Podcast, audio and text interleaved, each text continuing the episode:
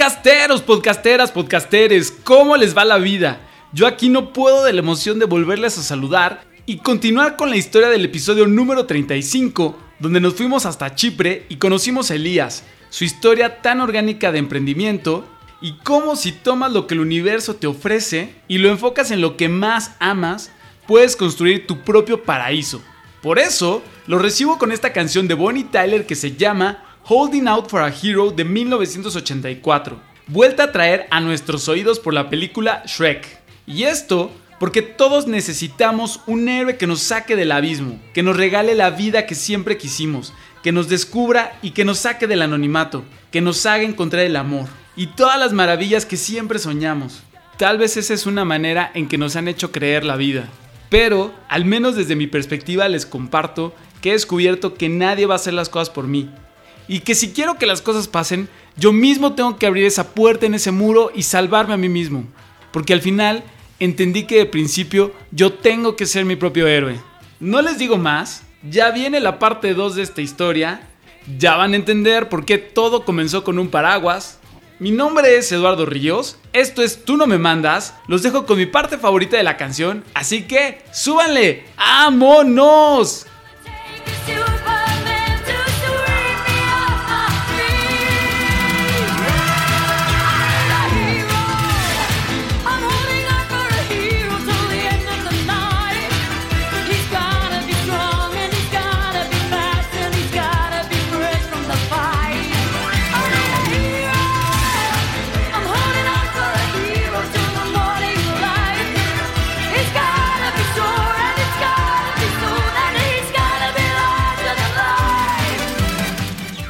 Ahora sí, a lo que te truje chencha. Vámonos a la parte 2 de esta historia, donde les adelanto que Diego nos va a contar algunas cosas como cómo fue el lockdown del COVID en Chipre, vamos a saber la historia del truco del vaso, el cuento del torneo de expertos y la historia de la tormenta de arena. Eso sí ya se la saben, acompañados de sus bonitos intermedios que en esta ocasión son mini cuentos traídos a ustedes gracias al canal de YouTube Literatura para Oír a quien agradecemos y les cuento que tienen increíbles historias. Así que si les gustan, no dejen de seguirlos. Así que sin más, acompáñenme a esta segunda parte. Oye, y entonces tú me contabas en, algún punto en estos highlights que, me decías que el lockdown que tuvieron ahí en Chipre tuvo que ver mucho con que existiera este centro, ¿no? Y aparte el hotel no es caro, ¿eh? O sea, cuesta 30 euros la noche. Ok, ok, ok. O sea, no, no, o sea, está, está muy barato quedarte ahí. O sea, cuesta 35 euros la habitación por noche, ¿eh? O sea, sí, no está nada muy barato. Sí, no, no, es más barato que un hostal. O sea, la habitación para cuatro. son 10 euros por persona o menos. Estoy diciendo, pues este, entonces, ¿por qué estás haciendo el hotel? No sé qué. Y en algún momento hablando de esto, me dice, bueno, es que ahí es donde yo estaba viviendo durante la pandemia. Y yo, ¿ah? Me dice, sí, claro, porque aquí tuvieron un lockdown terrible, muy, ¿cómo decirlo? Muy extremo. Muy extremo en Chipre. Bueno, todo empezó porque me dijo, es que yo vivía aquí durante el lockdown, ¿no? Aquí me mudé. Y de eso me di cuenta yo porque el perro entraba al hostal y como que estaba en su casa, ya sabes. Porque claro, el perro estuvo, era su casa. Entonces obviamente entraba como fuera su casa, ¿no? Y buscaba comida y así. Entonces me di cuenta que sí estuvo muchos meses ahí con su familia ahí. Porque aparte, ves por alrededor y yo se me hacía ver juguetes de niños por todos lados, ¿no? Como de, ya sabes, de playa. Y yo dije, ¿estos niños dónde están, no? O sea, y es más, te digo, de una semana que está ahí, yo vi a los niños una vez. O sea, no están ahí todo el tiempo, pero luego me di cuenta que es porque vivieron ahí y dejaron ahí un montón de, de cosas. No, eso fue su casa un año casi. Y lo, la otra cosa es de, en algún momento me asomé a la cafetería y veo que tienen un montón de comida como enlatada y garrafones de agua, pero a, a lo bestia, ¿eh? Yo así de, porque un poco extremo, ¿no? Frutos secos, o sea, como cosas como, ya sabes, como de supervivencia un poco. Ajá, como si viniera un, un cataclismo nuclear. Exactamente. se me hizo un poco raro ver eso, pero no lo mencioné y no lo entendí hasta que me contó lo del lockdown en Chipre, cómo funcionó. A ver. Eh, entonces, este, va, anuncia, ¿no? Que no puedes salir de tu casa, creo que eran más de 500 metros, 700 metros alrededor, ¿no? O sea, no puedes pasar más de 700 metros. O sea, no, no, no podrías pasar. Otra cosa más en muchas ciudades de Europa, por lo menos, pasó algo parecido, ¿no? O sea, en Madrid era un poco parecido, en, en Francia era un poco parecido. O sea, eso no, no, me sonó tan, tan extremo. En algunos lados fue como por región, como hicieron las reglas. O sea, en España tienen diferentes reglas en Andalucía que en Madrid, etcétera, etcétera. Pero bueno, o por ejemplo en Australia, que en Melbourne ahorita siguen todavía en, en lockdown, ¿no? Que no puedes, a menos que seas un, alguien que trabaje en mantenimiento, o sea, una enfermera, puedes ir a hacer tu trabajo, si no, trabajar desde casa y no puedes ir más que al súper, a la farmacia y así, ¿no? Pero lo curioso, Chipre, es que no puedes ni ir ni al súper. Nadie. A menos que el súper te queda a 200 metros, pero acuérdate que aquí todo el mundo tiene coche y pues habrá un súper en, el, en cada pueblo habrá un súper, pero no está en el centro a veces. A veces tienes que ir, es un supermercado grande afuera. Y acuérdate, pues, todo el mundo comprando los, el papel de baño y todo este rollo, o sea, sí, qué locura. Se puso en todo el mundo, no solo ahí. Entonces, seguro tiendas pequeñas pues no, no tienen cosas, ¿no? Y entonces dije, ¿por qué tienes tanta comida tú aquí, no? Este, o, o, más bien le pregunté, ¿cómo, ¿cómo compraste la comida? Y me dijo, pues bueno, para ir a pedir comida, o sea, para poder salir más de 700 metros de tu casa en Chipre, tenías que mandar un mensaje de SMS a la policía, anónimo, por supuesto. O sea, tú mandabas un número tal, ¿no? O sea, no a una persona, no hablabas con un policía y decías algo, sino mandabas un número nacional, ¿no? Un SMS diciendo, yo soy tal, este, este es mi número de seguridad social y necesito, comprar eh, leche o sea, tienes que dar la razón por la que tienes que salir. Ajá. Y pronto lo mandabas a las 6 de la mañana y pues tú te esperabas a que te contestaran. Y te puede llegar en 10 minutos, te puede llegar en 3 horas, en 6 horas. Te llega un mensaje de vuelta diciendo, si estás aprobado tu salida, en 10 minutos a partir de este que te llegue este mensaje, tienes 2 horas para ir y volver. Uf. O sea, si me tienes un poco presión y además tú le estás mandando un mensaje a alguien que le dices que no va a estar en tu casa por dos horas. Ya, aparte eso puedes ir uno en uno, ¿eh? No puedes ir con dos, o sea, no puede llevarse a los niños él. Él tiene que irse él solo. Ok. O sea, tienes que hacer compras uno por uno. O sea, si eras una madre soltera, tienes que llevar a, a tu hijo ahí. O sea, no había de otra. Entonces él dijo, pues, pues, voy a comprarlo, no sé cuánto tiempo va a durar esto, voy a comprar todo para sobrevivir aquí sin tener que salirme de este lugar, ¿no? Entonces por eso tiene toda esa ropa, o sea, se compró las cosas eléctricas para hacer el, el hostal, o sea, se compró todo esto para poderse armar el, los cuartos y además se compró toda la comida. Entonces hizo dos o tres viajes así que llenó toda su van de cosas y se las trajo. Oye, pero entonces, si te estoy entendiendo bien, uh -huh. no existía este hostal hasta antes de la pandemia. Exactamente, no existía. No, no, o sea, él armó en los cuartos, él los armó para poder vivir ahí en ellos durante la pandemia. Ok, wow. O sea, literal, armó su casa para la pandemia. Sí, totalmente. Él ya tenía el contenedor, que yo creo que lo usaba de, de almacén y no, pues lo, lo, aclimató para poder vivir ahí, para que fuera su casa, porque él no vive ahí, o sea, tiene una casa en otro lado, lejos, pero está en un pueblo perdido en medio de la nada y no tiene, o sea, él dijo, no tengo ninguna tienda a 700 metros. ¿Y qué van a hacer mis hijos todo el tiempo encerrados en mi casa? Porque no había escuela, no había nada en Chipre. Entonces dijo, mejor me voy al centro, ahí tienen la playa todo el tiempo, los perros pueden estar a gusto, o sea, se la armó muy bien. Entonces ahí, pues sí, ahí se hizo su casa bueno, su casa temporal y los víveres. Y luego me contó una, una historia curiosa de, bueno, de la regla esta de los 700 metros o algo así. Ajá. Porque le decía un día, pues un día yo quería hacer kitesurfing, ¿no? Y estoy aquí al lado. Y dije, pues, ¿cómo le hago para poder hacer kitesurfing sin que me digan algo, ¿no? Entonces lo que hizo fue, pasó, o sea, mudó una mesa con unas sillas a la orilla del agua, o sea, la puso casi en el agua y dijo que era, esa era su sala. o sea, mexicaneando Elías, ¿no? O sea, llegó un día la policía, pues le chiflaron, ¿no? Para que llegara. Entonces le dice, sí, oficial, ¿qué pasa, no? Dice, no, pues es que aquí está la ley que... Ah, porque aparte la multa eran 3 mil euros, o sea, no era algo que querías pagar, ¿me entiendes? Sí, no, no. no te ibas a volver pobre, pero te iba a joder bastante. Claro. Entonces, este, pues, que, que, sí, digamos, oficial, no sé qué, dice, no, que aquí está la ley, que 700 metros, dice, pues esa es mi, esa es mi sala, yo estoy a 200 metros de ella. Y yo, pues bueno, y se fueron, ¿eh? Se fueron. O sea, Ok, gran, gran idea, ¿eh? sí, totalmente, totalmente. Está de chiste, oye. Un pequeño cuento sin título del escritor peruano César Vallejo. Mi madre me ajusta el cuello del abrigo no porque empieza a nevar, sino para que empiece a nevar.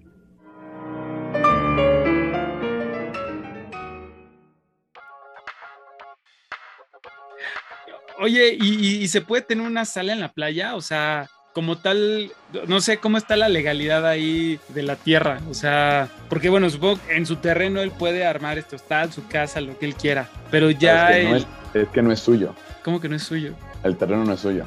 ¿Cómo? ¿Y eso cuándo pensabas decirme?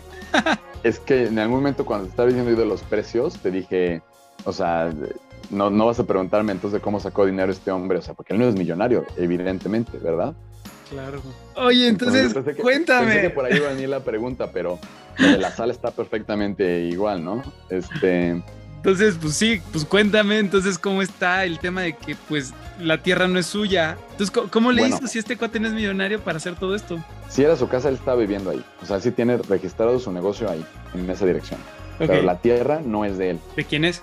Del gobierno. ¿Y cómo le hizo para que el gobierno le diera ese cachito de tierra o qué? Porque vamos a remontarnos otra vez al inicio de, cuando él empezó a hacer kitesurfing, eh, pues logró que se hiciera una ley, pero esto ya tiene muchos años, claro, esto fue desde, desde que él empezó todo esto con un paraguas ahí en la, en la playa él solo, haciendo kitesurfing él solo, consiguió que se hiciera una zona dedicada solo a kitesurfing en Chipre. O sea, en esa playa, en esa zona, solo puedes hacer kitesurfing, no puedes ir a, nadar. Está designada por el gobierno para hacer kitesurfing en esa zona. Entonces, lo único que puedes hacer es centros de kitesurfing.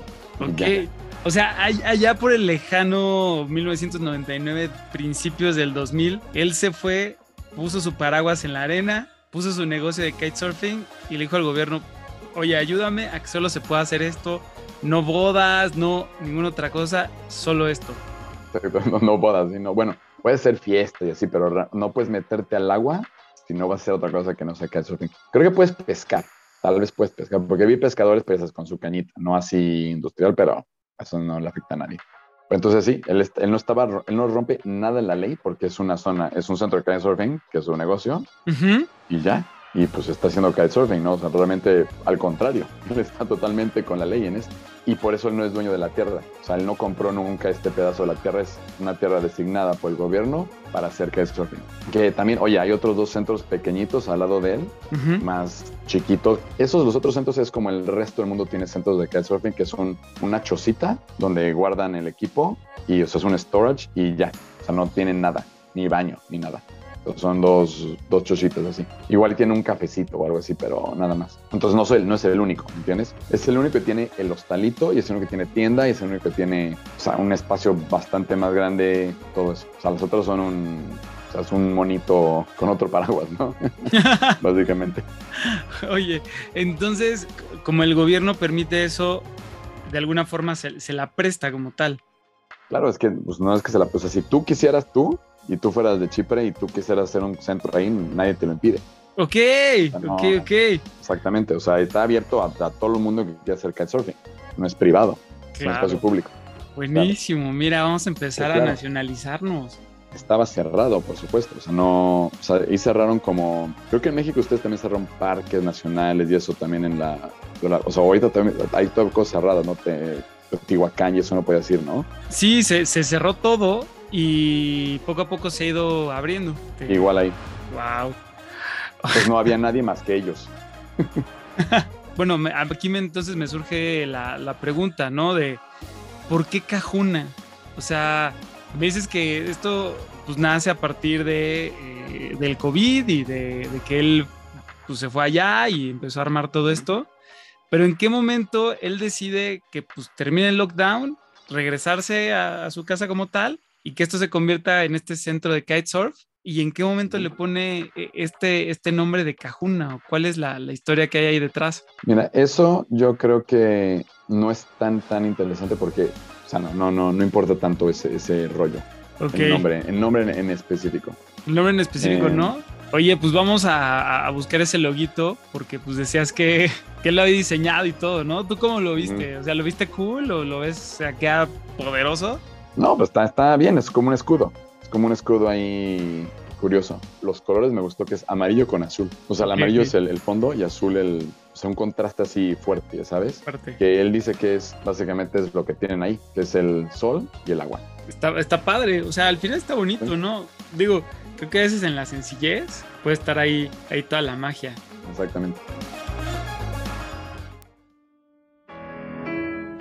El enigma Voltaire. El gran mago planteó esta cuestión. ¿Cuál es de todas las cosas del mundo la más larga y la más corta? La más rápida y la más lenta? La más divisible y la más extensa? La más abandonada y la más añorada? Sin la cual nada se puede hacer, devora todo lo que es pequeño y vivifica todo lo que es grande. Unos dijeron que la solución del enigma era la fortuna, otros la tierra, otros la luz. Sadig consideró que era el tiempo. Nada es más largo, agregó, ya que es la medida de la eternidad. Nada es más breve, ya que nunca alcanza para dar fin a nuestros proyectos. Nada es más lento para el que espera. Nada es más rápido para el que goza.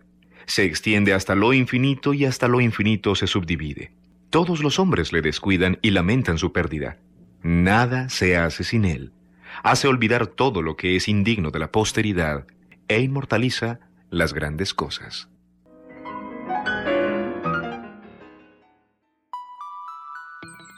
Y a, mí antes de que hiciéramos este podcast me, contabas por ahí que había una historia de la tormenta de arena. ¿Qué, qué, qué fue la tormenta de arena? Porque también hablando con este hombre, o sea, después de que me enteré de que él llevaba 21 años haciendo esto, que fue el primero, dije, ah, unas historias muy locas, ¿no? Em, Seguro. Y, este, y es que aparte lo ves, y a ver, el kitesurfing es algo no tienes que estar muy fuerte para hacerlo. O sea, no tienes que estar fit. Es más fácil si eres flaquito porque te va a jalar más la cometa, ¿no? O sea, tienes más poder de hacer trucos y eso. Pero lo puedes hacer como eh, principiante, ¿no? O sea, puede ser muy normal. Pero claro, hay gente que hace trucos loquísimos de brinca y se da vueltas y no sé qué. Y pues como tú dijiste al principio era más, bueno, como hablamos antes, que eh, antes era mucho más peligroso, ¿no? Y entonces me enseña su canal de YouTube y me dice, sí, es que tengo un montón de videos en YouTube, ¿no los has visto? Y digo, veo, y veo los videos, pues tiene un montón de videos, ¿no? Pero están como medio mal hechos, vamos a decir, ¿no? O sea, no están, no son, no son el contenido que pondrías tú para verlo 10 minutos, ¿no? Porque tienen como música así como, parece como un anuncio de Red Bull. ok. Están tan intensos, están intensos, ¿no? Entonces viendo eso, de repente veo uno de los videos ahí que tiene, que tienen máscaras de, pues yo pensé que eran de COVID, ¿no? Me dice, no, no, no. Eso es porque salimos en una tormenta de arena acerca del surfing. Y yo, es, perdón. ¿Qué? ¿Cómo? Entonces sí, o sea, hay un video que tienen ellos que están, un día que estaba una tormenta de arena y dijeron, pero hace viento, ¿por qué no vamos a hacer kitesurfing? Y pues se pusieron gogles, máscaras de para no respirar la arena, pero no se ve nada. Es que es lo que está impresionante, que o sea, no puedes ver dos metros más allá de donde están yendo. O sea, está bastante impresionante ese video. Y claro, ves en YouTube y tiene 100 vistas, porque él se lo mandó a sus amigos y ya. O sea, no, no, lo tiene por ahí.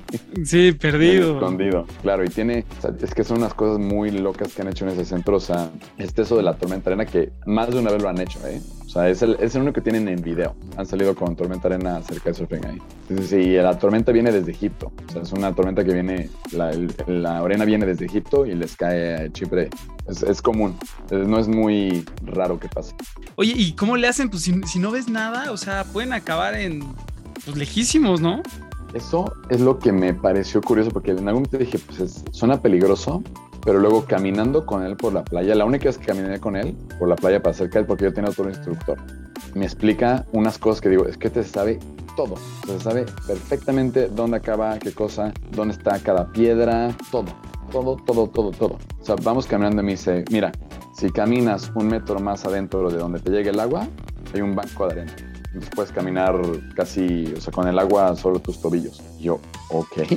O sea, pero así cosas así con detalles muy específicos, ¿no? Me dice, mira, ¿ves esa boya?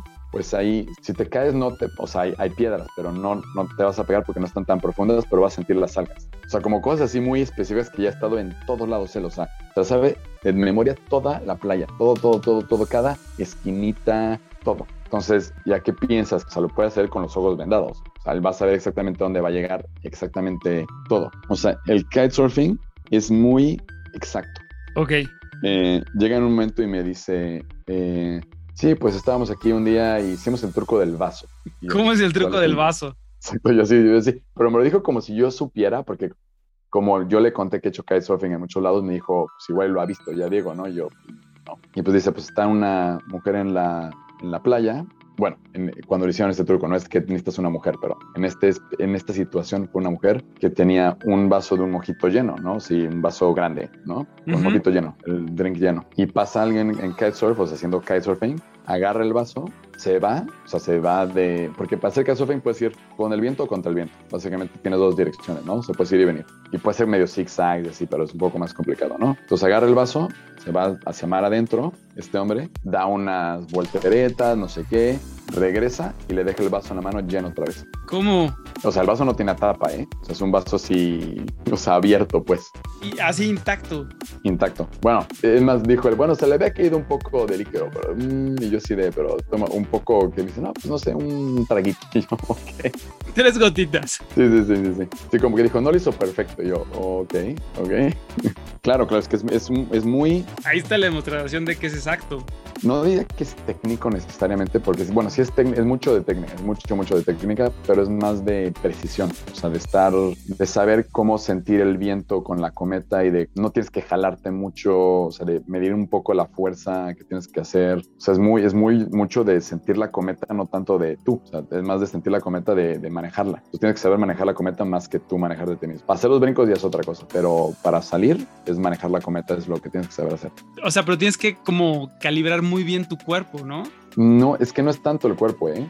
Pues porque puede salir de muchas maneras, pero tienes que calibrar la fuerza que vas a usar para salir. Porque puedes salir súper fuerte y te, sea, te embarras en el agua. O sales muy quedito y pues no te, no te alcanza a parar con la fuerza. Tienes que calibrar la fuerza para que tú te alcances a parar sin salir muy rápido. Y con lo mismo, ¿no? Si hay más viento, pues ajustar la cometa a que te le dé más fuerza. Si hay menos viento, o sea, tienes que ir midiendo el viento todo el tiempo. Entonces tienes que ser un barómetro humano, básicamente. Lo que tienes que hacer con el kitesurfing. Un barómetro humano. Claro. o sea, tener todo ese feeling.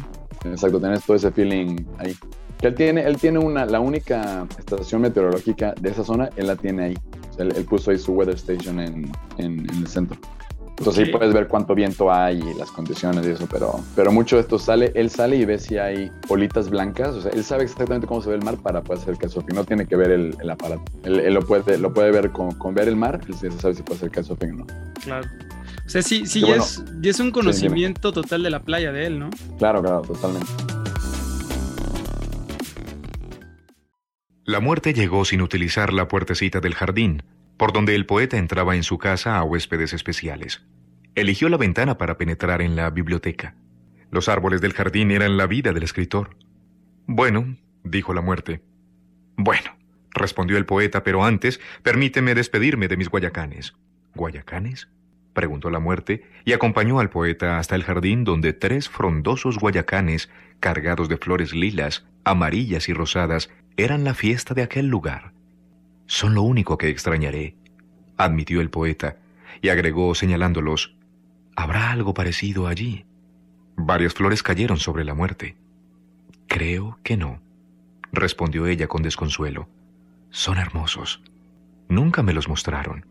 El suelo estaba tapizado de flores y cada instante, descendiendo en espiral, caían más a su lado, llevándolas y trayéndolas el viento. ¿Verdad que sí? Y además de esto, espera a que se llenen de aves, advirtió el poeta. Entonces, la muerte, ya sin prisa, lo invitó a sentarse bajo uno de ellos. Ah, bueno, que la gente que hace kitesurfing es que es, es muy raro, ¿eh? una cosa, porque como ahora se volvió muy más popular, vamos a decirlo así, entonces hay muchos lados como yo, ¿no? Que he hecho, que encontrar una, una escuela aquí, pues vas con el instructor y te lleva a algún lado y y pues te enseña a hacer cosas, ¿no? Pero la mayoría de las clases es como para que aprendas a subirte, o sea, pararte tú solo y ya, o sea, no te enseñan más, porque no te pueden enseñar más porque pues, luego tú tienes que arreglártelas más o menos, ¿no? Eh, cómo hacerlas, ¿no? Y el mejor instructor que he tenido, que es uno que trabaja para, para Elías, que no era Elías, ¿eh? Elías es muy mal instructor, no tiene paciencia. Wow. es muy mal instructor. Este, o sea, tiene buenos tips, pero no es práctico. Pero siempre que llevo a algún sitio de caso me preguntan, ¿tú ya lo has hecho? Y digo, ah, pues sí, ya tomo unas clases. Y como que ya, de decir ya tomaste unas clases, como que creen que ya sé, ¿no? Que ya puedes, al 100.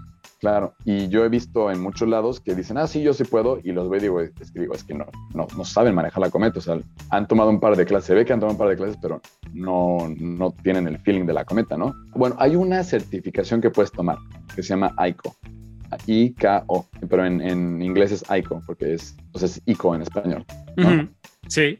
Pero la verdad es que les vale a todo mundo. O sea, estos son surfistas y no quieren pagar nada y pues dicen, pues yo confío en ti que tú te sabes rescatar a ti mismo. ¿Qué es lo que te enseñan? ¿no? Te enseñan cómo recoger la cometa, si estás en la mitad de la nada, cómo poder empaquetarla para que venga un pescador y te... Imagínate que estás tú en la mitad del mar y llega un pescador y pues el pescador no sabe qué hacer con tu cometa. O sea, va a ser un caos, ¿no? Entonces te enseñan un poco cómo recogerla tú solo, cómo amarrarte a tú a la cometa si tienes que estar flotando muchas horas, o sea, todas estas cosas de seguridad. Que a mí en ninguna de las otras clases me las enseñaron hasta ahora en Chipre. ¿eh? A todo esto lo que, lo que estoy diciendo es porque cuando se hacen torneos, Ajá. Claro, entonces hay mucha gente que es medio amateur, pero se cree profesional y pues no es. O sea, entonces llega Elías y hizo un torneo este, pues, internacional, ¿no? Y le pidió un, el surfista más famoso del mundo, o sea, le escribió por Instagram y le dijo, oye, este, queremos hacer un torneo, no sé qué, quiero que, queremos que tú seas el juez, ¿no? Y no esperan que le contestara hombre porque este es un famoso, es el surfista más famoso del mundo, ¿no? Y el otro le dijo, claro, voy para allá. Y se lanzó, ¿no? O sea, se fue, dijo, a ver, enséñame, y dijo, perfecto, o sea, voy ahí, estoy ahí, ¿no? Entonces llegó de juez este hombre, ¿no? Que no me acuerdo el nombre, yo no me sé ningún nombre que surfista famoso, así que da igual. Porque solo son famosos dentro de su comunidad, ¿no? No, no son, o sea, no, no salen en la tele esta gente. Claro. Eh, pues llega ahí, él puso unas reglas. Esto fue antes de Facebook, o sea, esto fue antes de que puedan hacer eh, eventos en Facebook y todo este rollo. Entonces, pues se invitó a gente y a ver cuántos venían, ¿no? Y este, y pues eres tú dijiste, el lugar no es tan grande, ¿no? Ajá. Y pues él se esperaba, no sé, 50 personas o así. Pues llegaron 500. ¿Qué? Entonces, él dice, pues es que, no, o sea, no tengo ni agua para todos, o sea, ¿qué rayos voy a hacer aquí, no? Entonces ahí me pidiendo comida online, no sé qué, no sé cuánto. Total, entonces le dice este, este hombre, oye, pues ¿cómo hacemos para hacer el torneo interesante, no? Porque pues no tengo ni idea ni siquiera del, del nivel de esta gente, ¿no? Te digo, igual era un ranking mundial de los famosos, pero pues, la gente que se inscribió eran, pues como yo, ¿no? O sea, turistas que sabían hacer algo de kitesurfing. Y digo como yo porque vas a ver lo que pasó. ¿Qué pasó? ya queremos el chisme. bueno, es que entonces el kitesurfista este famoso hace unas, pues como jueguitos, ¿no? De, vamos a hacer uno a ver de quién es el que brinca más alto, ¿no? Esa es un, una parte del torneo, ¿no? O sea, es un, como las Olimpiadas, ¿no? Son como minijuegos de kitesurfing, ¿no? Uh -huh. Entonces uno es, a ver, el que hace el truco más espeluznante, ¿no? Otro va a ser el, el que pueda saltar, porque ahí puedes saltar con tabla pegada a tus pies o con tabla de surf sin straps, ¿no? Que puede uh -huh. hacer trucos más locos, ¿no? Entonces, a ver quién hace trucos más locos en eso, ¿no? Pues cosas así, ¿no? Ajá. Y este, ya había una modalidad que dice, bueno, y vamos a hacer una como para más principiantes, que lo único que tienes que hacer es como, es de, es de velocidad. O sea, que tienes que ir hacia un lado, como te dije, ¿no? Solo tienes dos lados a donde ir. En caso surfing, no, a la contraviento y al contrario. Entonces pusieron unas banderitas al, al, final en el agua. Entonces tienes que llegar a la banderita, dar la vuelta y regresar. Como una regata, básicamente. Ok, ¿no? ok. Y pues ahí todo el mundo con los kites, sube no sé qué, y son como, no sé, como 50 kites en el agua, que pues es bastantes kites, ¿no? No, y Eh, debe de ejemplo, verse bastante, como muy atractivo, ¿no? O sea, ver a toda esa gente en el agua, este, y otros que 450 esperando en la arena. Exacto. O sea, sí, sí, sí. siento que debió haber sido como, como bastante, como un rush energético, ¿no? Muy fuerte, ¿no? De, pues ya, ya quiero que me vean, ya quiero ganarle al de al lado, ya, ya, ya quiero moverme, ¿no? Sí, sí, sí, o sea, estaba así y había música, o sea, había un medio DJ ahí que se habían metido, o sea, imagínate que el estacionamiento tendrá lugar, estacionamiento es un lote baldío, tendrá como para 20, 20 coches, pues había coches, ya sabes, en la carretera, porque la, tu- la gente tuvo que caminar bastante para llegar aquí, o sea, fue una, pues, una experiencia, ¿no? Casi llegar ahí. Pues están ahí este, en esto y pues suena un, no, no sé cómo, creo que querían hacerlo con una pistola de pum, ya sabes, de, para que pasara algo, Ajá. pero como que la gente no se enteró y entonces empezaron a hacer otro ruido para que, para que la gente se entere que tienen que salir ya, ¿no? Creo que por el altavoz dijeron go, go, go o algo así, ¿no? Entonces empiezan a ir todos los cometas y Elías y el kitesurfista este famoso, de repente ven que los cometas están yendo para todos lados. O sea, uno está yendo a la derecha, uno a la izquierda, otro está yendo a la playa, se voltean a ver y dice, we're fucked. Así nos jodimos. Pero, Porque, pero claro. ¿cómo? Si es el mismo viento, ¿no? No debería de llevarlos. Sí, sí, sí, exacto. Entonces, te estoy diciendo exactamente lo que estaban pensando ellos, ¿no? Y lo que Ajá. estoy pensando yo. Ajá. Pero es que ninguno de ellos era experto. Todos los que se anotaron en esta carrera, todos eran como yo, que sabían un poquito, habían tomado algunas clases y pues yo, pues cada vez que lo he hecho digo, pues yo sí puedo ir y venir, ¿no? O sea, como que no me suena tan complicado eso, ¿no? O sea, hacer un truco, ¿no? Pero ir y venir sí es fácil, ¿no? Pues no, no es tan fácil si no lo has hecho, acuérdate, necesitas 12 horas para poder salir del agua y esta gente igual había tenido 5 horas, 6 horas. Entonces hizo un lío. No me contó qué pasó después, pero no hubo ningún accidente ni nada así, pero, pero sí, esa, esa escena de que todos los kitesurf están así caóticos y todos voltean a ver y dicen, estamos jodidos. Es que no inventes, ¿no? O sea, ya pusiste las reglas, ya trajiste, bueno, ya llegó gente todas partes del mundo, trajiste a, los surfistas más pro y pues supone que, que, estás con todo y de repente, no, este... Claro, y no, y no vas, no vas a, checar, es que como, como te digo, no tiene la certificación esta que te digo que es la única que existe, no le vas a pedir a esa gente eso, o sea, da igual, ¿no? Si están en su equipo, tú te imaginas que saben. Claro. No, no, no, tienes que cuestionarlo, pero no sabía ninguno. O sea, un guau, guau, guau. pero sí. Cero en geometría del escritor norteamericano Frederick Brown. Henry miró el reloj. Dos de la madrugada. Cerró el libro con desesperación. Seguramente que mañana sería reprobado. Entre más quería hundirse en la geometría, menos la entendía. Dos fracasos ya y sin duda iba a perder un año. Solo un milagro podría salvarlo. Se levantó.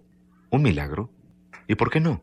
Siempre se había interesado en la magia. Tenía libros, había encontrado instrucciones sencillísimas para llamar a los demonios y someterlos a su voluntad.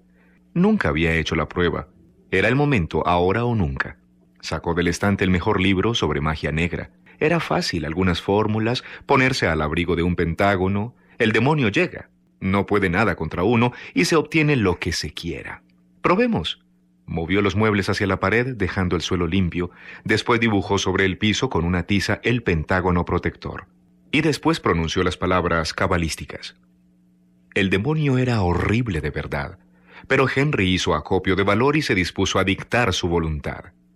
Siempre he tenido cero en geometría.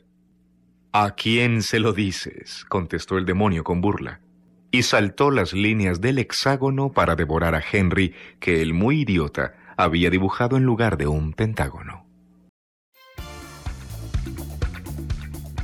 Te preguntaba hace rato, ok, hubo en Chipre este lockdown, decidió irse con su familia y, ponerse ahí y empezó a construir o, a, hacer de la nada este, este nuevo hogar, que entiendo no tenía el plan de ser un, centro de kitesurfing.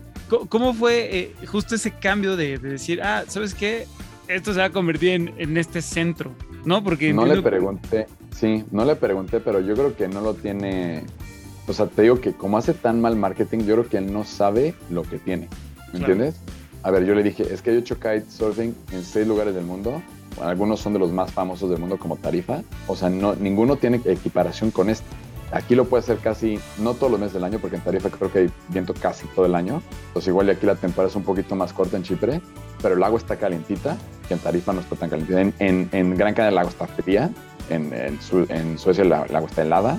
No hay tanta gente, o sea, en Tarifa es, no sé, siempre es pelearte por la playa y hay escuelas de escuelas de de que tienen 20 estudiantes cada profesor, o sea, son, es un poco caótico. Y aquí estás con tu entrenador tú solo, tienes un montón de, de, espacio para ti, el agua está calentita, como que no se da cuenta que tiene una cosa muy especial, entonces yo creo que él no sabe lo que tiene.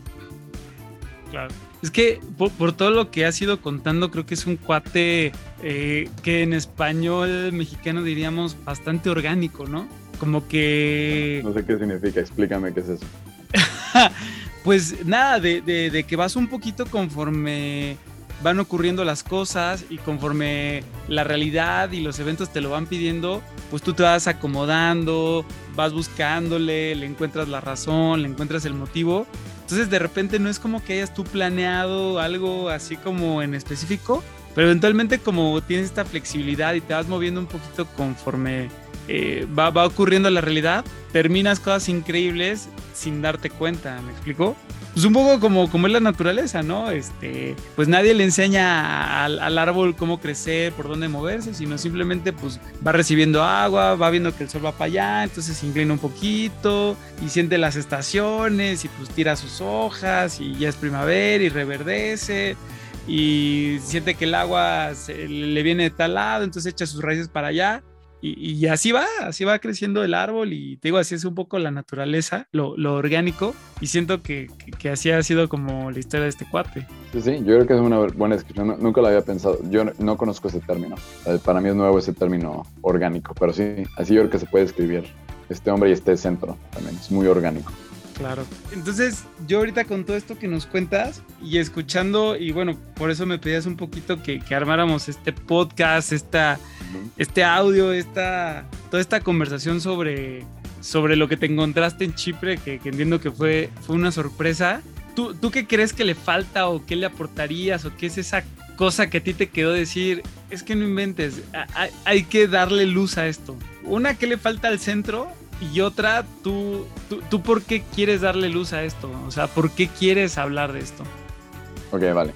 Eh, bueno, del centro, realmente, si consiguiera él una persona un poco más práctica que él, o sea, que, que arreglar estas cositas, estos detalles raros de la puerta que se abre del otro lado y que explicara lo de, o sea, que, que les dijera a la gente que se está quedando en el centro que la energía toda es solar. O sea, si me entiendes, que les diera estos detalles de antemano, entonces entenderías todo esto, ¿no? De, oye, no pongas ese papel aquí porque es foto séptica. O sea, como, como que con un poco más de información estaría perfecto, ¿no? Eh, por sobre todo, por ejemplo, tener electricidad ahí se me hace innecesario por lo de las estrellas. O sea, porque ¿para qué quieres tener la luz? Está increíble estar al lado del mar y tener la luz de la luna las estrellas no necesitas, no necesitas electricidad. Entonces hay cosas que pues sí puedes hacer mejorarlas un poco así, ¿no? Pero son detalles, ¿no? No nada grave ahí. Oye, ¿y, no eh, sientes que de pronto voy a ponerle un nombre, ¿no? Como profesionalizando eh, un poquito a, este lugar, ¿no le quitarías el, encanto? Exacto. Entonces por eso decías que yo nada más cambiaría esos detalles que te dije, pero no haría, no haría nada más. O sea, lo haría más cómodo para que la gente se quedara ahí, pero no, no, haría, no lo haría más grande, porque aparte no puedes, porque no puedes construirla en la tierra y eventualmente, como el mar se está comiendo la playa, pues va a acabar, o sea, va a tener que moverlo de ahí en algún momento. O sea, en 20 años eso ya no va a existir. O sea, eso va a ser agua. Ok. Entonces no puedes construir algo ahí grande. O sea, de hecho, ve los videos que tiene él, creo que no sé si lo mencioné, pero ve los videos que tiene él de, del principio y pues se ve que la playa era más grande. Sí, sí, sí nos decías que, que ha cambiado mucho. Sí, sí, sí, se ha comido bastantes metros el mar. Entonces, él yo creo que más o menos sabe que se va a acabar y pues no, no le va a meter más. O sea, cuando se coma el pedazo de calcio, pues de él dejará de hacer kitesurfing, pero le quedan los años que le quedan a él. Entonces, ese, ese centro se morirá con él. Me, lo estás matando a los sesenta y pico. No, pero yo creo que a los sesenta y pico ya no va a ser el kitesurfing. No sé, yo creo que ya estará retirado que puede ser kitesurfing todavía. Yo he conocido kitesurfers de 70 años, pero ah. no sé. Yo lo veo un poco él cansado de, hacer eso. Entonces yo creo que por eso tampoco le importa mucho porque pues, lo hace en su sueño, ¿no? O sea, no tiene que esforzarse mucho para, para llevar el, centro. Claro. Em, pero lo otro que decías de por qué, se me, por qué me pareció a mí darle luz a esto, o sea, por qué quería contar esta historia. Sí. Pues bueno, yo, yo estudio, yo estudié marketing, trabajo con publicidad y pues me di cuenta que pues, este no se sabe hacer publicidad bien y no era para darle publicidad, pero era porque si yo al haberlo encontrado en Google Maps o en Instagram o cualquier otra cosa me hubiera contado la historia de otra de esta manera que lo estamos contando ahora, o sea, con todos estos detalles, me hubiera parecido una digo, ya no me hubiera sorprendido tanto el estar ahí estas cosas, evidentemente, pero sería muy atractivo para mí. Todo eso, o sea, todo este conjunto de que él armó el centro, lo del lockdown, de que, de que solo ve las estrellas, de que solo es el mar, de que matan a pajaritos al lado de ti durante verano porque emigran ahí. Si me tienes que es un que la, el agua está calentita todo el tiempo, que él fue de los primeros kitesurfistas de Chipre. O sea, todas estas cosas extras se me hacen mucho más atractivo para mí para ir a un sitio y como historia para contar. Digamos, no es ni ninguno de los viajes que he hecho he tenido yo una experiencia tan holística, vamos a decirlo así, o sea, tan completa, Y eso que no estuve, yo no viajé a ningún otro lado en Chipre, o sea, yo estuve en el centro este todos los días. yo, no, yo no salí ningún día, estuve ahí todo el tiempo. O sea, dormí, comí, cené ahí. no, no fui, me fui al aeropuerto ahí, de ahí al aeropuerto. Y es de los viajes que más voy a recordar el resto de mi vida, seguro. Wow.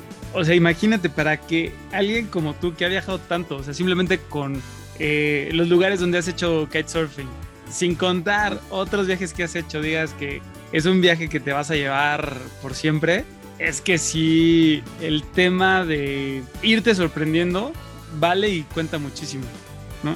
Y sobre todo, ¿sabes qué? Que, creo que está padre, que no sé si coincidas conmigo, que, no sé, siento que a veces hay también calidades de, de, turistas o, o, de viajeros, donde pues vas, llegas a un lugar, no notas los detalles, sino simplemente vas, te, te sirves del lugar, vas a hacer lo que vas a hacer y, te regresas. Pero creo que eso que fuiste haciendo tú de, de ir tratando de encontrarle respuesta a, a, esos detalles que no te cuadraban, creo, creo que fue al final lo, lo, lo, lo que hizo la experiencia, ¿no? Exactamente. Que yo me preguntaba como, ¿por qué, por qué esto está así? O sea, ¿qué, ¿por qué no hay más casas? ¿Por qué la puerta está mal hecha? ¿Por qué el baño es así? O sea, como fue sacando como pistas de, de, por qué esto era interesante. Era como jugar al detective a la inversa. sí, claro, claro, claro. O sea, te, te fue picando la curiosidad, ¿no?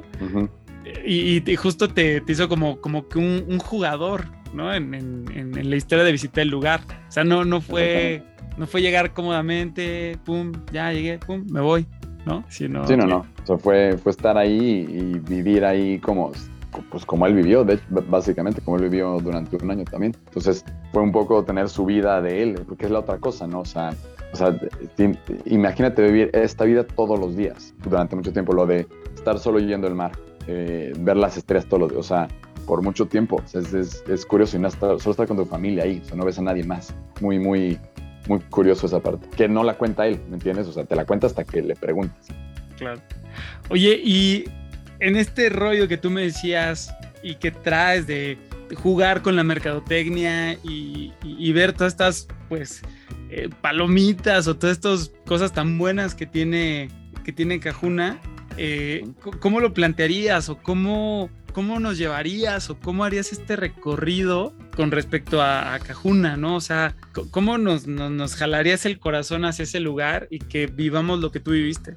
Bueno, pues este, este audio es parte de, bueno, va a ser parte de un proyecto, vamos a llamarlo multi, multivisual o audiovisual, vamos a llamarle, que en un mes, a partir de hoy, más o menos un mes, eso, pues este pues en un mes voy a regresar al Cajuna y voy a llevar a un artista de graffiti que se llama Pablo, que es muy talentoso, que lo que hace es unos personajes como de animales, eh, muy caricaturas, vamos a decirlo así.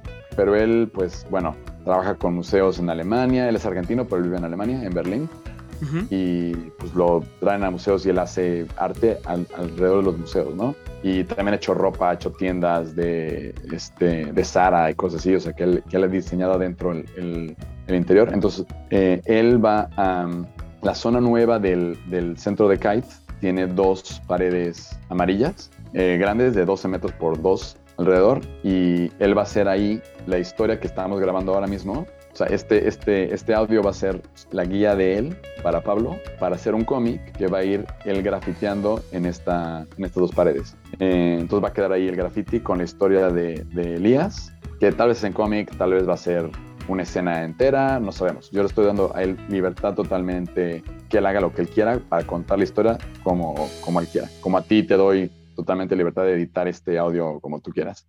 Em, y mientras él lo esté haciendo, yo estoy llevando a un director que se llama Alejandro, que él vive en Londres eh, y él tiene un par de películas, eh, largometrajes ya hechos en Amazon, si los quieren ver. Eh, que si luego ponen los enlaces a todo esto si quieres en algún lado.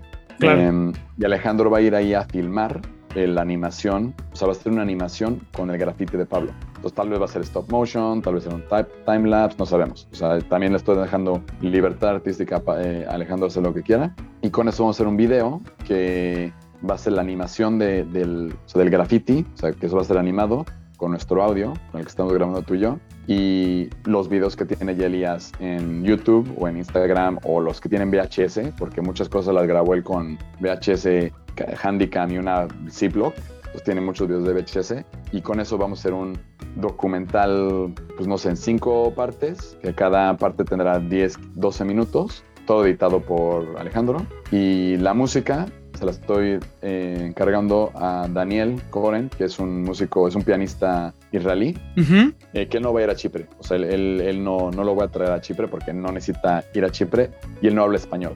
El otro cosa, todo esto en español, por supuesto. O sea, Alejandro es mexicano, Pablo es argentino, yo soy mexicano, y Daniel es israelí, ese que no habla español, pero le vamos a enviar el, el video sin el audio para que él haga música. Entonces vas a poder tú disfrutar la música por sí sola, vas a poder disfrutar el video con la música sin el audio, vas a poder poner el audio o vas a poder escuchar el podcast o ir a visitar Cajón y ver el graffiti. Entonces va a ser muchas maneras de contar la historia. Claro. Eh, pues sí. Está buenísimo. Oye, pues mira, te voy a hacer así como algunas preguntas que, que podrían parecer pues un poco, como tú decías, holísticas, pero, pero tú contéstalas para poder inspirar entonces a este cómic y, que pueda tener, pues, obviamente más, más corazón y más alma de lo que ya, de lo que ya tiene, de lo que ya tiene Cajuna. ¿Estás más o menos listo? Listísimo. ¿A qué huele Cajuna? Cajuna huele, huele a sal, huele mucho a sal. Es, es como sal calurosa, eso huele. ¿De qué color es Cajuna?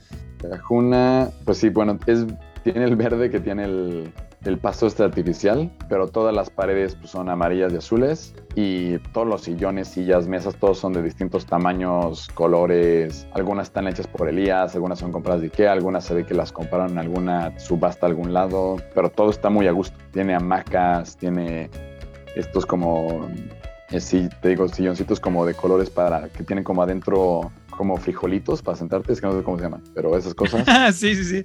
Este... Pues tiene muchos colores, tiene un montón de colores, pero la mayoría es azul y verde. Digo, azul y eh, amarillo. La experiencia de Cajuna, resúmemela en dos emociones. Dos emociones. Em, la experiencia de Cajuna es muy relajante. Esa es una, esa es una, relajante te, te relaja estar ahí porque toda la gente, es muy diferente, la gente que hace surf o la gente que hace windsurf son más, digamos, tienen que estar más tiempo en el agua y igual y beben más cerveza y es un poco más cultura surfista. Eh, aquí son muy relajados. son gente que tienen familias, hijos y así, y van y vienen. Y es un poco más, no decir elitista, pero tienes que tener más dinero para, que para hacer surf. Los surf solo necesitas una tabla y ya está de aquí los cometas cuestan dinero, o sea, es, algo, es menos accesible.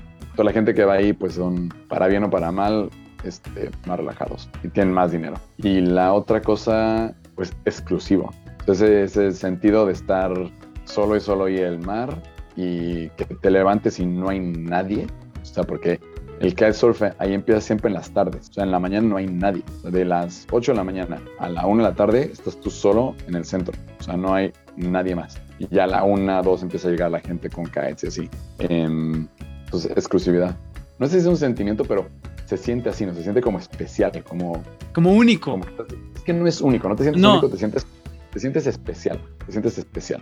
Exacto. Llegaron ahí por alguna razón rara. O sea, no es un, no es un plan normal. O sea, no, no es esa gente que va ahí de, o sea, no es de me voy a ir a París, a, ¿me entiendes? No es algo así que pienses de los top, top 10 lugares para ir a visitar esto no está ahí. O sea. Sí, pero aún así es una experiencia que agradeces infinitamente, ¿no? Claro, claro, totalmente, totalmente. Em, eso también es muy interesante porque pues son gente de todo el mundo con backgrounds muy raros todos, porque todos tienen una historia rara. La gente que hace kitesurfing es especial, te lo digo, no son, no son hippies surfistas, o sea, son, tienen algo que les llamó la atención hacer esta cosa rara en Chipre. Entonces, por ejemplo, yo conocí, había una que era campeona de fisicocultura en Helsinki y estaba ahí, porque se había divorciado de su esposo y estaba ahí porque quería estar ahí. Luego había una artista de Estonia que estaba poniendo una exhibición en Ucrania y tenía unos días intermedios y se fue a Chipre un rato. ¿Sí me entiendes? Y luego hay un tío alemán que, que se dedica a hacer sistemas para apuestas de eh, carreras de caballos pero le gusta hacer kitesurfing. Entonces se fue a vivir a Chipre. ¿Qué más? Hay un griego que es como sobrino de un billonario que anda ahí también, pues él no tiene que trabajar pero que está estudiando para ser piloto, sí, y también anda ahí todo el tiempo, este, pues nada más ahí hanging out, ¿no? O sea, no, no tiene nada más que hacer. Y también hay un kitesurfista muy, muy, muy, muy bueno, que aparte está, es el tío, se ve que hace deporte todos los días, o sea, no tiene un, un, centímetro de grasa en el cuerpo ese hombre, y pues él anda ahí también, y lo ves ahí haciendo medio yoga y estirándose y no sé qué, y pues ahí anda también ahí. Entonces, esta combinación como de gente, pero todos muy amables, o sea, nadie o sea, si te quieres sentar con alguien a hablar, o sea, no tienes que ser amigos. O sea, hablas y hablas de cualquier cosa. A veces de kitesurfing, a veces de otra cosa. Entonces, las tardes también es muy, muy ricas estar ahí. Porque esa combinación de, de ese tipo de gente, que aparte una tiene 18 años y el alemán tenía 60. O sea, y estaban sentados fumándose un cigarro juntos. O sea, ¿cuándo más vas a ver eso, no? Claro. Entonces, eso también es interesante. Va. ¿Cuál sería el animal protector de este lugar? El animal protector Sería... Mmm, esa es una muy buena pregunta, ¿eh? Bueno, podría ser, ¿sabes qué? Como una especie de, de quimera, un animal mitológico que sea como un león, pero con cola de pescado. Ok, ok. Elías, Elías, un poco la melena la trae pues como más o menos de león, y pues lo amarillo y todo este rollo, y sí, o sea, es un poco majestuoso todo el rollo este, ¿no? Eh, pero pues estás al lado del agua, o sea, tienes que saber nadar, ¿no? Entonces un poco un león con cola de pescado. Ok. ¿de qué material sientes que es cajuna o, chipre? O sea, si puedes decir, es de piedra, es de madera, es, es polvo, es de agua. ¿Cuál sería ese material? Bueno, chipre o cajuna, es que son diferentes preguntas. Dame las dos. Ok, chipre yo diría tierra seca, eso. Ok. Y cajuna, pues como bambú. Piensas en cajuna y piensas en bambú. Sí, en cajuna pienso porque es como fresquito, ¿no? Ok, es como ligero, fresco, eso ligero y fresco. Me, encanta, me encanta, me encanta. Bambú. Pues mira, vamos a dejárselo a, al artista que él decida, ¿no? que Pablo decida. Que Pablo decida cuál va a ser el animal protector de, este lugar. Si le pudieras poner una canción o a Chipre o al o a Cajuna o a la experiencia, ¿cuál sería? O dame tres canciones. ¿Sabes qué? Estaba escuchando yo y me gustó escuchar eso. Champagne Supernova de Oasis. Ok, ok. Eh, pero la versión, la versión en vivo de Networth. Se llama Networth, se llama el, el festival donde la grabaron. Ok, ok, ok. Hay que buscarla. Y la ponemos. A ver, ¿a ti, te, ¿a ti te gusta Oasis o no? Poco, no mucho, pero... Es que a mí no me gustaba hasta que escuché esta canción, ¿eh? yo, no, yo no los tragaba. Yo no los tragaba y escuché esta canción y me di cuenta que tienen o sea, son medio genios musicales, medio undercover, y por eso la relaciono con esto, porque es un poco así. O sea, que se volvieron famosos sin, el, sin ellos querer ser famosos. Entonces, por eso me recordaba mucho ver la historia de Oasis con la de Elías, porque es parecida la personalidad y todo, así que no le interesa ser amable, no le interesa. Y estos son así, no son medio pesados. Y al final hacen algo increíble, o sea, una canción hermosa, pero pues porque también son buenos músicos, ¿no? Entonces es parecido a Elías. Y la estaba escuchando yo mucho tiempo ahí. Champagne Supernova. special people change. I'm analyzing it strange.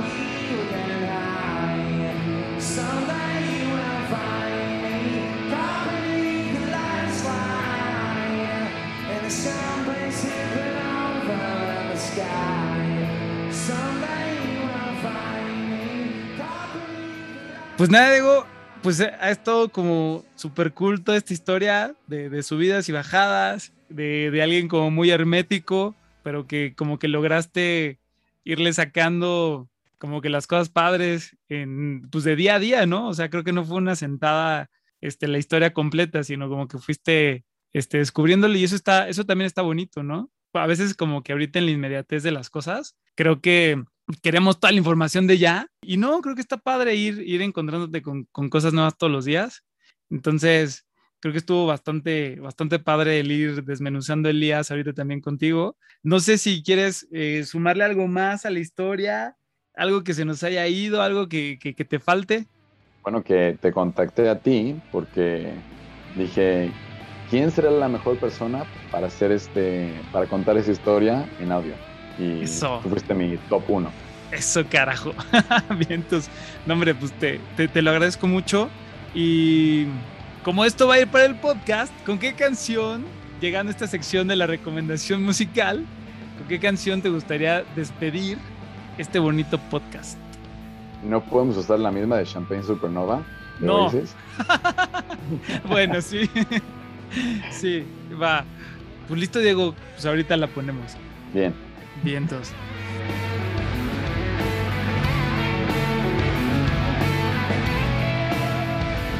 Pues mis queridos podcasters, así termina este episodio. Y podemos decir que toda esta experiencia de Diego, la creación de este lugar Cajuna, y ustedes regalándonos un poquito de su tiempo escuchándonos, todo, todo, todo esto comenzó con un paraguas en la arena, puesto por Elías cuando aún no había nada más que él, el mar y el kitesurf. Así que podcasters, pongan su propio paraguas en donde quiera que ustedes estén y surfen por sus sueños. Ya me despido, yo soy Eduardo Ríos, esto es Tú no me mandas. Les recuerdo, síganos en todas las redes como arroba tú no me mandas guion bajo podcast. Recuerden que los quiero montononales. Nos vemos en el siguiente episodio en el cual vamos a hablar de la gordofobia. Y pues los despido con Champagne Supernova de Oasis. Nos vemos la próxima. Anímense. Adiós.